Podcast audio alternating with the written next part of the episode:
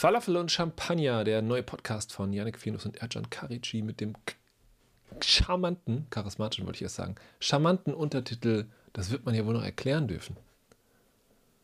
Was wird man wohl noch erklären dürfen eigentlich? Alles. Alles, alles muss man erklären. Gibt es irgendwas, was man nicht erklären sollte, Erjan? Mir fällt jetzt so spontan nichts ein, aber wir nehmen uns hier in diesem Podcast-Format in jedem Fall die Freiheit heraus, auf die unterschiedlichsten Fragen zu reagieren und übrigens auch auf die unterschiedlichsten Sorgen und Ängste zu reagieren, weil bringt ja nichts, wenn wir nicht mehr miteinander sprechen. Ja. Früher hat man manchmal gesagt, gibt keine dummen Fragen, gibt nur dumme Antworten. Das finde ich gut. Hm. Und ich habe ja mir auch in meinem Islamwissenschaftsstudium ganz am Anfang vorgenommen, nachdem meine Professorin in einer Einführungsveranstaltung gesagt hat, sie hat keine Lust mehr mit der Presse zu reden, weil die immer so dumme Fragen stellen, habe ich mir vorgenommen, ich werde mein Leben lang kluge Antworten auf dumme Fragen geben. Mhm. Jetzt könnte man darüber reden, ob dumm ein sinnvoller Ausdruck ist oder, oder vielleicht ein bisschen problematisch. Aber das heben wir uns vielleicht auch für, nochmal mhm. für, eine, für eine extra Folge auf. Mhm. Sorgen und Ängste, gibt es gerade irgendwas, bevor du Sorgen und Ängste hast? Oder gibt es irgendwas, was dich sorgt derzeit? Hm. Ich glaube, ich mache mir keine Sorgen mhm. über irgendetwas. Hm, also meine tiefe psychologische Angst ist wahrscheinlich nicht erfolgreich zu sein. Oha. Aber das ist jetzt nicht keine langfristige Angst, sondern das ist eine tägliche Angst, die mich tagtäglich begleitet.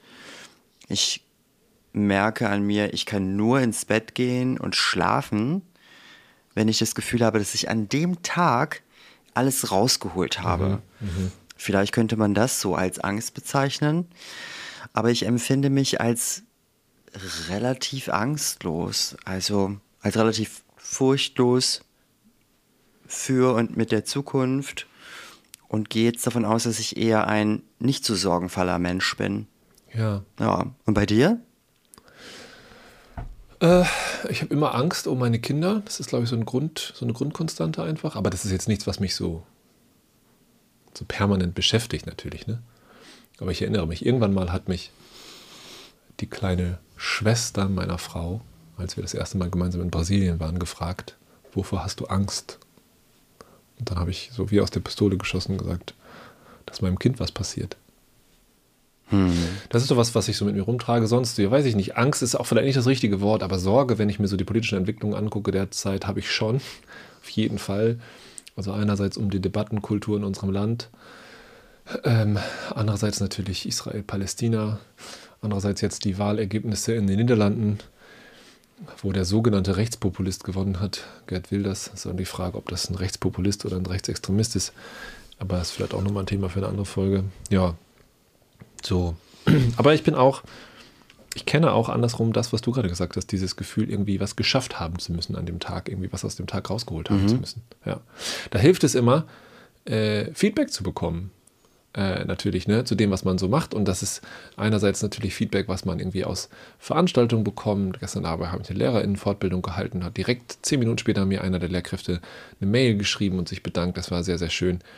Und ich habe gestern, das wollte ich erzählen, in einem Telefonat äh, für eine Workshop-Anfrage aus dem Süden, aus Esslingen, äh, sagte die, die, die Dame am Telefon mit einem Telefonat, Mensch, wenn ich Sie so höre, Sie sind doch dieser eine aus Falafel und Champagner, oder? da habe ich mich sehr drüber gefreut. Äh, insofern, hm. genau, so ein Feedback ist, hilft auf jeden Fall dabei, das Gefühl zu haben, okay, wir tragen was bei, es geht voran hier. Ja, und wir, vielleicht ja. habt ihr auch Lust, was, was beizutragen, äh, indem ihr eine unserer Podcast-Folgen empfehlt, dem einen oder anderen, dem sie vielleicht gut täte, äh, wo ihr glaubt, es könnte vielleicht unsere Debatte ein bisschen voranbringen in diesen schwierigen Zeiten. Ja. ja. Darf ich dich nach noch einem Gefühl fragen? Bitte gerne. Fühlst du dich schuldig? Schuldig? Ja. Nee, in Bezug auf was jetzt? Grundsätzlich. Aber wenn du nichts Grundsätzliches Grundsätzlich? hast, dann hm. auf, in Bezug auf die deutsche Vergangenheit.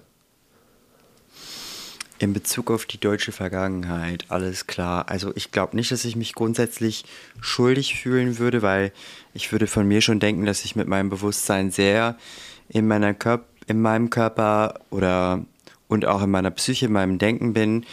Ich will damit nur sagen, ich denke, mir würde das direkt einfallen, wenn ich für irgendwas, mhm. wenn ich mich schuldig fühlen würde für irgendwas in meinem persönlichen Leben. Von daher würde ich diese Frage erstmal mit Nein beantworten. Und für unsere Taten in der Zeit des Zweiten Weltkrieges fühle ich mich auch nicht schuldig, aber verantwortlich. Mhm. Also ich fühle ein Verantwortungsgefühl. Und wie ist es bei dir? Ja, geht mir so ähnlich, denke ich. Was ist, was ist der Unterschied? Ne, ich meine, also wir haben nicht gelebt zu der Zeit, ne? Also wir, wir haben ja diese Taten nicht verantwortet. Wir haben nicht sechs Millionen Juden umgebracht. Und auch übrigens mhm. viele, viele andere Gruppen von Menschen, die häufiger vergessen werden, wenn man über die Shoah redet. Ähm, Romney und sind es äh, genau, zum Beispiel. sogenannte sogenanntes in Anführungsstrichen unwertes Leben, wie zum Beispiel Personen mit Behinderungen, mhm. dann queere Personen und so weiter. Auch und politisch so verfolgte Sozialdemokraten, Kommunisten und so weiter. Ja. Mhm. Ähm, was ist denn der Unterschied zwischen Verantwortung und Schuld? Also wenn, wenn du sagst, oder wenn wir beide eigentlich sagen, nö, wir sind nicht schuldig, aber wir fühlen irgendeine Verantwortung, was ist das eigentlich für eine Verantwortung und was ist der Unterschied zu Schuld? Hm. Also Schuld ist, finde ich, erstmal generell so ein ziemlich heftiges Wort. Es geht ja auch um so eine direkte, so ein direktes Verwebtsein mhm. uh, an einer Verursachung oder an der Beteiligung eines schädlichen Kontexts mhm. sozusagen. Mhm. Und das ist ja auch ein Begriff, der häufig so im rechtlichen Kontext genutzt wird. Ich wollte sagen, oder auch im religiösen. Mhm, stimmt. Ich weiß gar nicht, ob ich da jetzt. Ja, auch, ne? Doch, ja, ja. Genau. Vergib uns unsere Schuld, Vater und, unser und so, ne? Ja, ja, ja, ja, ja, genau. Und es bezieht sich ja häufig auf so ein moralisches und rechtliches Fehlverhalten und ist dann auch in unserem Denken, aber auch in dem Leben dessen, im Leben der Schuld auch verknüpft mit einer Form von Bestrafung ne? mhm. ne? oder mit Bestrafung generell. Ja, guter Punkt. Oder auch mit der sogenannten oder auch mit der sogenannten Wiedergutmachung, auch wieder in Anführungsstrichen, weil ich halt finde, generell im Thema oder im Kontext Rassismuskritik oder Diskriminierungskritik spielt das ja auch eine Rolle. Wiedergutmachung. Mhm. Wiedergutmachung ist schwierig, will ich sagen, weil man kann nicht alles gut wiedergutmachen. Ja. Und Schon gar nicht den Verantwortung Mord an 6 Millionen Juden. Also was will man da wieder gut machen? Das, also das mhm. ist irgendwie absurd, ne? Wieder gut, finde ich, also äh, greift nicht, was, was da passiert ist, ja. Mhm. Und Verantwortung, das ist auch durchaus ein breiter Begriff. Und der Verantwortung hat für mich, für mich ganz persönlich, hat Pflicht inne und Verpflichtung inne, mhm. für etwas zu sorgen und für, für die Konsequenzen sozusagen zu sorgen, für die Konsequenzen von Handlungen und Unterlassungen dafür Sorge zu tragen, mhm, sozusagen. Mhm, ja. Mhm. Und ich denke, Verantwortung kann auch ohne Schuld existieren. Also ja. man kann verantwortlich für eine Situation sein oder für das Wohl von anderen, sich selber oder von anderen Menschen, ohne direkt an einem schädlichen Ereignis beteiligt zu sein. Ja. Und ich finde, Verantwortung, also Antworten, das hat so eine proaktive, Kom mhm, äh, so eine proaktive Komponente. Mhm. Fast so, als würde Antwort das, da drin stecken, ne? So, wir müssen eine Antwort finden oder so, vielleicht. Ja, genau. Und das, das übernimmt, übernimmt Pflichten und ich finde das schön, weil es gibt ja nicht nur Rechte, sondern auch Pflichten. Ja. Und es übernimmt in großen Anführungsstrichen auch so Führung sozusagen mhm, mhm, oder eben Verantwortlichkeit für, für Handlungen. Ja. Und genau. ich schiebe noch mal eine Frage hinterher. Wenn du über deine Identität nachdenkst, die ja einerseits deutsch ist, andererseits türkisch ist, du hast, glaube ich, in der letzten Folge so, so schön erklärt, wie du da manchmal so zwischen den Stühlen sitzt, ja, und man dir von der einen Seite zuschiebt, du bist nicht genug das und nicht genug und so weiter. Ich will es nicht wiederholen, aber mh, hm, macht das was, diese Identität, diese multiple Identität mit deinem Verantwortungsgefühl gegenüber der deutschen Geschichte? Also gibt es da irgendwie einen türkischen Teil in dir und einen deutschen oder spielt der türkische da gar keine Rolle oder spielt das eigentlich überhaupt keine Rolle? Oder wie kann ich mir das vorstellen? Ja, es gibt ja auch noch den arabischen Teil hm, in mir. Hm. Also mein Großvater kommt ja aus Aqaba in Jordanien. Ja. Und das macht schon was mit mir, weil es quasi für so einen Multispagat an, naja, zumindest vermeintlicher Verantwortungsübernahme, ich weiß jetzt nicht, ob ich meiner Verantwortung stets so gerecht werde, sorgt. Ja. Weil ich mich natürlich versuche, mit allem zu identifizieren und auch für alles Verantwortung zu übernehmen. Mhm. Von daher würde ich sagen, ja, das macht schon was mit mir. Also wenn es zum Beispiel, ich weiß, ich komme jetzt sehr steil daher mit einem ziemlich heftigen Beispiel. Okay. Aber wenn es zum Beispiel um den Genozid an den ArmenierInnen Ja. geht, den das Osmanische Reich oder die Jungtürken begangen haben, dann macht das schon was mit mir. Ja, ich fühle Mhm. mich dafür schon verantwortlich, definitiv, das kann ich so sagen. Ich frage nochmal deswegen, weil mein Opa zum Beispiel, der hat halt mit einer Hakenkreuzflagge an der Straße gestanden und irgendwie sich freudig und freudig gewunken, ja, als die Nazis vorbeigelaufen sind. Und der war traurig, dass er nicht mit in den Krieg ziehen durfte, weil seine drei Brüder, Brüder schon im Krieg waren und er war dann sozusagen der Tischler des Dorfes und man hat ihn, man hat gesagt, okay, wir, wir nehmen der Mutter nicht auch noch den vierten Sohn. Aber er fand er nicht so gut. Also ich habe den nie gekannt, ich hatte nie ein, Verhältnis zu dem. Inzwischen, in- insofern weiß ich nicht, wie viel Verantwortungsgefühl daraus entwächst, irgendwie sein Nachfahre zu sein. Aber dennoch ist das ja sozusagen ein Teil sehr, sehr vieler deutscher Identitäten. Ja, also Vorfahren zu haben, die Teil dieser nationalsozialistischen Geschichte sind, Teil der deutschen nationalsozialistischen Geschichte.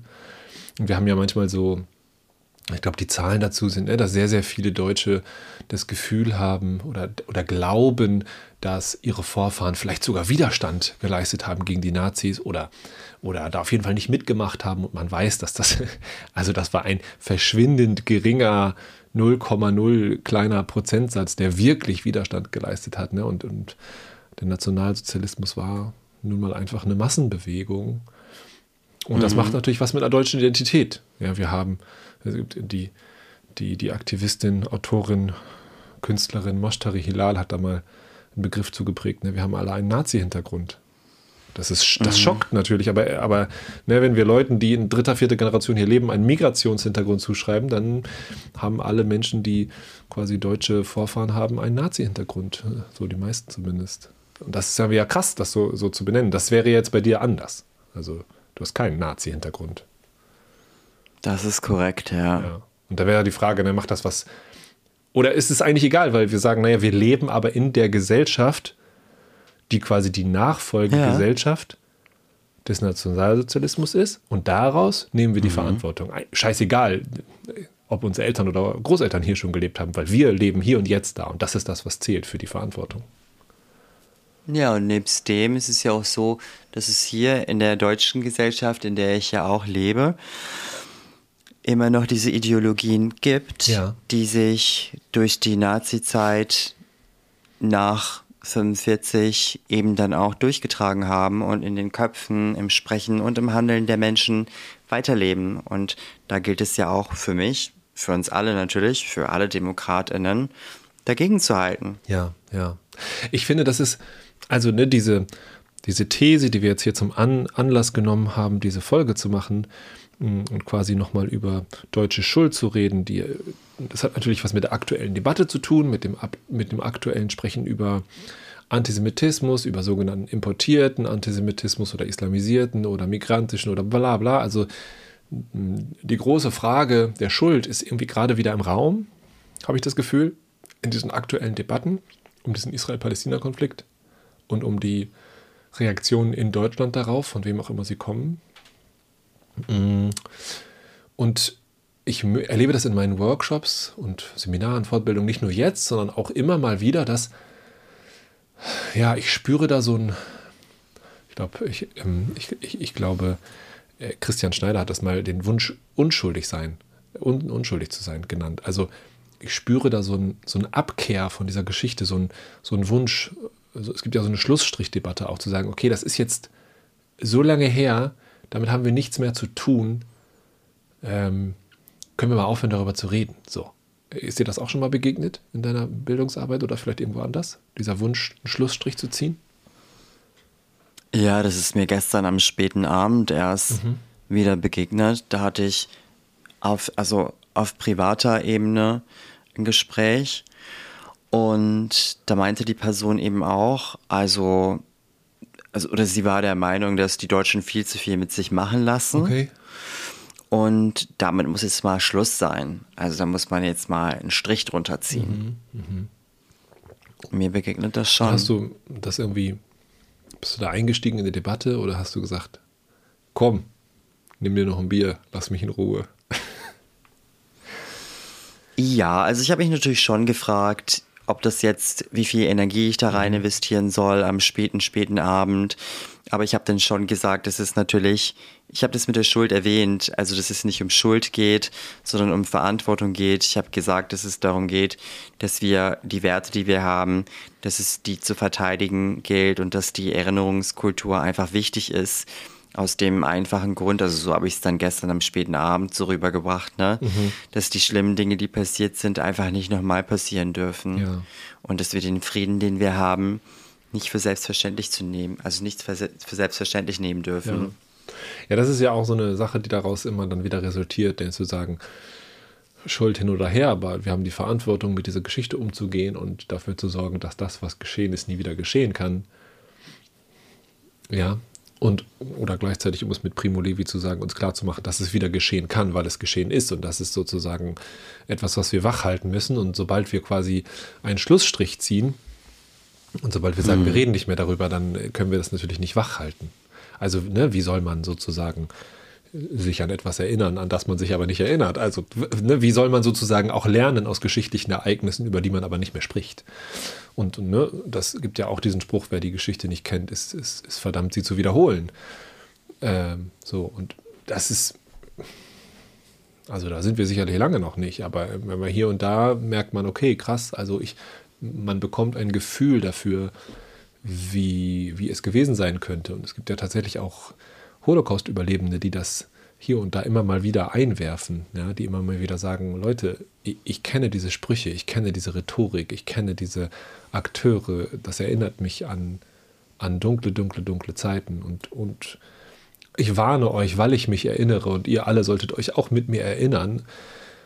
Und das hat mit Schuld nichts zu tun, sondern es hat was damit zu tun, zu verstehen, wie es überhaupt dazu kommen konnte. Und dafür brauchen wir eine Erinnerung. Dafür brauchen wir ein Umgehen. Dafür brauchen wir eine Verantwortung. Zu sagen, okay, wir versuchen uns bestmöglich zu erinnern und uns zu überlegen, was, was machen wir aus dieser Erinnerung. Es gibt ja so ein Narrativ von einigen Menschen, die immer wieder sagen, dass es total nervig sei, in der Schule Ja. immer wieder diese Zeit des Zweiten Weltkrieges durchzukauen und durchzukauen. Das sind dann meistens auch Personen, die selber gar nicht mehr auf die Schule gehen, sondern sehr erwachsene Menschen. Ich allerdings muss jetzt so ein bisschen gestehen, wenn ich so an die Schüler und Schülerinnen denke, mit denen ich so immer mal wieder arbeiten durfte, war das ganz häufig so, dass es SchülerInnen waren, die eigentlich eine Gedenkstätte bisher nicht besucht hatten. Dass es häufig auch SchülerInnen waren, die mit dem Thema Holocaust gar nicht so viel anfangen konnten. Ich will damit nur sagen, ich hatte jetzt, also zum einen hatte ich nicht das Gefühl, dass sie, was dieses Thema angeht, so übersättigt sein und so in Anführungsstrichen übersättigt sind, dass sie gar nichts mehr davon hören möchten, sondern dass sie eigentlich viel zu wenig Ja, wissen. Das zeigen ja auch Wie Umfragen. Ne? Das zeigen auch Umfragen, ne? dass ein großer Teil der, der deutschen Jugendlichen gar nicht mehr weiß, äh, was die Shoah eigentlich war und, und was Auschwitz eigentlich genau war. Und so, also diese ganzen Begriffe sind in keiner Weise so präsent, wie, wie viele vielleicht immer tun. Ja, ich höre diese Debatte auch äh, oder diese Aussage auch, ähm, dass das in der Schule angeblich so viel gelehrt würde kommt halt darauf an, was viel heißt, ist ja ein relativer Begriff. Ne? Also wenn wir das ähm, in den Vergleich setzen zu anderen geschichtlichen Aspekten, dann mag das sein. Ja? Wenn wir zum Beispiel uns die koloniale Geschichte angucken, dann wird natürlich extrem viel über die Shoah geredet und über die Nazi-Zeit und über die Kolonialzeit und die deutschen rassistischen Verbrechen, was das angeht, fast gar nicht oder sehr wenig. Aber andererseits gibt es auch andere geschichtliche Ereignisse, ne, die, die eine große Rolle spielen. Und, und wenn man sich dann tatsächlich mal die Lehrpläne anguckt, ist es auch gar nicht so viel. Aber dieses Beschweren darüber ist ja auch ein bisschen schon so ein, so ein Ding geworden, ne? ähm, was auch ja so eine Abwehrreaktion irgendwie ist. So ein, ja, vielleicht wieder in diesem Bedürfnis, unschuldig zu sein. Ich, ich will das nochmal ganz kurz aufgreifen. also die deutsche Gesellschaft hat sich ja nach dem Zweiten Weltkrieg auf keinen Fall freiwillig mit seiner Geschichte beschäftigt. Da gab es nur Individuen, einzelne Leute, die das gemacht haben. Und wir hatten das ja auch in einer Islamfragenfolge, in der wir über Antisemitismus geredet haben, glaube ich, schon mal ausführlicher erklärt, dass im Grunde erst in den 70ern dann diese US-amerikanische Serie Holocaust kam. Und da auch viele Leute versucht haben, in Deutschland das zu verhindern, also irgendwelche ARD-Sendemasten gesprengt haben und all so einen absurden Kram, damit diese Serie nicht ausgestrahlt wird, ja. Und und diese Serie war im Grunde so ein Anfangsstoß, damit die Deutschen sich überhaupt mit ihrer Geschichte vernünftig auseinandersetzen. Und dann kam die ne, Studentenbewegung, blablablub, und das war auch alles irgendwie gar nicht so toll, wie es alles immer dargestellt wird. Aber zumindest war dieser Weg ein sehr, sehr langer Weg, sich überhaupt mit dieser Geschichte zu beschäftigen. Ja, und dann, hm, jetzt gerade habe ich wieder ein Interview gelesen von, ich glaube, einer Wissenschaftlerin aus Oxford, die gesagt hat, naja, und dann so in der WM 2006 da kam so irgendwie das Gefühl auf in Deutschland langsam, so jetzt haben wir genug gemacht. Jetzt haben wir uns genug damit beschäftigt. Mhm. So, jetzt haben wir uns genug mit unserem Antisemitismus beschäftigt. Aha, und jetzt können wir uns nämlich auch mit dem Antisemitismus der anderen, nämlich der Muslime oder der Einwanderer oder der Ausländer beschäftigen, der Migranten. Da kann man wirklich so sehen, dass da so ein, so ein, so ein, so ein Kipppunkt war in der deutschen Debatte. So, wir haben jetzt genug getan, wir sind jetzt unschuldig. Also wir haben quasi unsere Unschuld wiederhergestellt, indem wir genug darüber geredet haben. Und jetzt können wir über die anderen reden. Und jetzt gerade, dann, dann, dann schließe ich meinen Teil hier. Deswegen ist es gerade so eine aufgeladene Debatte auch, glaube ich, weil für die einen, die jetzt sehen, was Israel mhm. äh, anrichtet, gerade im Gazastreifen, die können jetzt sagen, guck mal, ja, die Juden sind ja genauso schlimm. Hm, was natürlich äh, trotz aller Gräuel im Gazastreifen eine absurde Übertreibung ist, aber zumindest mit den Fingern auf die Juden zeigen und sagen, guck mal, ja, das sind ja auch Verbrecher, das sind ja auch Täter. Und das entschuldigt sie im Gefühl, ja, das, das sozusagen erlaubt ihnen zu sagen, wir sind jetzt nicht mehr schuldig, weil die Opfer auf einmal Täter werden, so in ihrem Kopf. Ja, das ist jetzt nichts, was ich äh, so wörtlich unterstützen würde, muss man ganz klar sagen, sondern das ist so ein Narrativ, ja, so ein gefühltes Narrativ, das, das ganz, ganz schräg ist, aber das ist es. Und, an, und die anderen, und ein anderer Teil der Gesellschaft sagt, guck mal, wir sind jetzt endlich sozusagen von unserer Schuld befreit, weil wir jetzt die Palästinenser sehen, die ganz antisemitisch sind. Jetzt können wir mit den Fingern auf den zeigen und auf einmal sind, sind wir sozusagen nicht mehr der Antisemiten, sondern die anderen. Und auch das erlaubt uns sozusagen uns von unserer gefühlten Schuld zu befreien. Und ich glaube, das sind zwei so Aspekte, die natürlich anders gelagert sind und bei anderen Leuten auftauchen, aber die uns ja, Teilen dieser Gesellschaft gerade erlauben, irgendwie mit dieser Schuld nochmal auf eine ungesunde Art umzugehen, denke ich. Ja? Und deswegen lass uns bitte nicht aufhören, über unsere eigene Vergangenheit nachzudenken. Bitte nicht. Ja, und lasst uns auch versuchen, gegen diese unbewusste Passivierung in der Gesellschaft vorzugehen. Ich habe nämlich den Eindruck, oder ich meine zu beobachten, dass immer mehr Menschen in so eine Indifferenz abgleiten. Mhm. In so ein, ach ja, ist mir egal, ich kann ja sowieso nichts verändern. Mhm. Mhm. Und Primo Levi hat übrigens unter anderem auch gesagt, Zitat, es ist das, was man begreifen muss, wenn man verstehen will, was Auschwitz bedeutet. Nicht nur die Angst und der Tod, sondern auch die organisierte Indifferenz. Mhm. Zitat ja. Ende. Und diese Indifferenz ist die stille Annahme, dass das, was um uns herum geschieht, uns nicht betrifft, ja. solange es nicht direkt unser eigenes Leid tangiert. Ja. Und diese Haltung ist gefährlich, denn sie erlaubt es, Ungerechtigkeit, Ungleichheit und Leid quasi zu gedeihen. Indifferenz bedeutet unter anderem, sich von der menschlichen Erfahrung abzuwenden, von dem Schreien der Unterdrückten, mhm. dem Leid der Marginalisierten und den, den quasi den Hilferufen der Benachteiligten. Ja. Und die Indifferenz ist ein Zustand der Passivität ja, indem wir quasi die Augen vor den Problemen unserer Welt verschließen. Mir fällt da nochmal dieses Zitat ein, mit dem ich dich schon mal in einer anderen Folge konfrontiert hatte. Vielleicht können wir damit schließen. Von Martin Niemöller, du erinnerst dich, als die Nazis die Kommunisten holten, habe ich geschwiegen, ich war ja kein Kommunist. Als sie die Gewerkschaftler holten, habe ich geschwiegen, ich war ja kein Gewerkschafter. Als sie die Juden holten, habe ich geschwiegen, ich war ja kein Jude.